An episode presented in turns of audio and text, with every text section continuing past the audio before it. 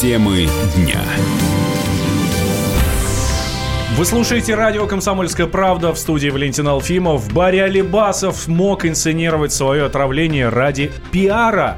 Журналисты «Комсомольской правды» нашли нестыковки в болезни продюсера, чудесное спасение, липовое завещание и кот, который то ли кинул э, на 800 тысяч рублей э, Барри Каримовича, то ли э, принес он 800, ну, в общем, непонятно. Вот, и якобы он никуда не сбегал. Об этом подробнее сейчас нам расскажет Алена Мартынова. Алена с нами в студии. Алена, здравствуйте. Добрый вечер. Да, мог инсценировать и, скорее всего, инсценировал. По крайней мере, к такому выводу склоняются эксперты, которых мы опросили, а эксперты серьезные. Один из них – это доктор медицинских наук, врач-гастроэнтеролог, токсиколог нам тоже все это дело комментировал. Э, в общем, в чем суть? Скорее всего, Барри Алибасов крота не выпил, либо выпил в каких-то малых количествах, либо выпил что-то другое. Вот э, к такой версии наши эксперты склоняются. Потому что в склифе он действительно лежал, это факт э, абсолютно доказанный. Но вот с чем лежал, да, сразу потому что врачам запретили делиться этой личной информацией, родственники сказали, что вся информация будет поступать только от них. Ну и, собственно, по закону врачи ничего тут не могли сказать против, они молчали. Э, и э, что говорят наши эксперты? Во-первых, через две недели после того, как ты выпьешь крота, но ну, никто тебя не выпишет ты останешься тяжелым инвалидом, если вообще выживешь. И, э, собственно, у тебя изменится система питания. Ты будешь питаться через трубочку, которая будет э, э, вести напрямую в кишечник. У тебя, естественно, там изменится голос. И ты никогда уже не сможешь есть, как Барри Каримович сейчас нас всех уверяет, что он кушает гречневую кашу и детское питание. Такое просто невозможно. По крайней мере, так нам сказал врач-гастроэнтеролог Виталий Румянцев.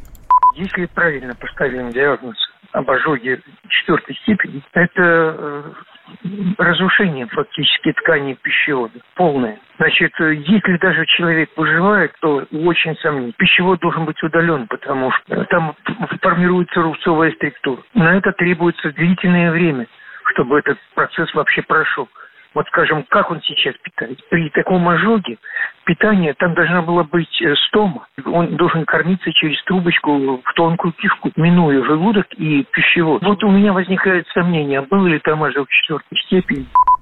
А у нас, собственно, возникает вопрос, да, зачем тогда все это нужно было? Понятно, что Барри Каримович вообще это человек, который придумал шоу-бизнеса, и все эти методы э, не всегда э, чистые, честные и э, нравственные. Э, но, тем не менее, все-таки ему 72 года. Зачем он все это придумал? И на этот счет есть две версии. Обсуждаются, во-первых, это юбилейный э, год и юбилейный тур предстоит у группы «Нана». Надо как-то э, повысить все-таки рейтинг артистов, а «Нана» во всей этой вот э, активно участвовали, комментировали, э, ходили, улыбались на камеры и так далее. Но есть еще э, другая версия, она не на поверхности. Дело в том, что перед тем, как Барри Каримов чего-то там выпил и всклив, собственно говоря, загремел, э, в одном из телешоу появилась его невестка. Это жена Барри Алибасова-младшего, которая рассказала, что он ее, в общем-то, беременную убил после рождения ребенка, из семьи сбежал, алименты не присылает. И, собственно, пиарщики полагают, что таким способом Э, Барри Каримович хотел вывести сына из-под этого информационного удара. И действительно, если это была цель, то это удалось. Никто уже не получит грязное белье э, в семье Барри Алибасова-младшего. Всех интересует только, а что все-таки со старшим. Ну вот, э, я так понимаю, что Барри-младший опроверг всю эту историю, да? Ой, да, конечно. Они опровергают очень активно. И вот что нам Барри Баревич рассказал. Смотрите, что там получилось. Первый момент. Он мне показывает атомскую гастроскопию. И смотри, и показывает, вот смотри, вот его ожог. Вторую, четвертой степени. Все комментарии я давал на основании того, что я вижу э, экран телефона, который мне показывает заведующий гастроскопией, и говорит, это, это желудок твоего папы. А там внутри действительно трэш. Чтобы было понимание, я даже сегодня утром захожу, э, зашел в классификатор, вижу, что в СМИ говорят, э, что за бред, при ожогах в степени не живут. Захожу в классификатор, ожогов. Думаю, действительно, ну, может, я там, не знаю, заведующий отделение набрал. Смотрю ожоги, там, глубь кожного покрова, которые разъедают, после которых остается рубец. Вот, вот сейчас рубец на последней гастроскопии, а, вот этот вот циркулярный ожог пищевода, который вот затягивается рубцом. А вот это означает, что это был ожог четвертой степени. Угу. Поэтому все по ожогам информация правдивая. В общем, я так понимаю, когда будет э, свежая информация? Ох, обещали нам сегодня вечером выписку из клифа предоставить, но теперь кормят завтраками, якобы будет завтра утром. Как только она у нас появится, конечно, мы сразу обо всем расскажем. Алена Мартынова, ждем от тебя, Ален, последней информации. А, спасибо, что была с нами. Мужчина и женщина. На каждый вопрос свое мнение. Говори, говори, что ты?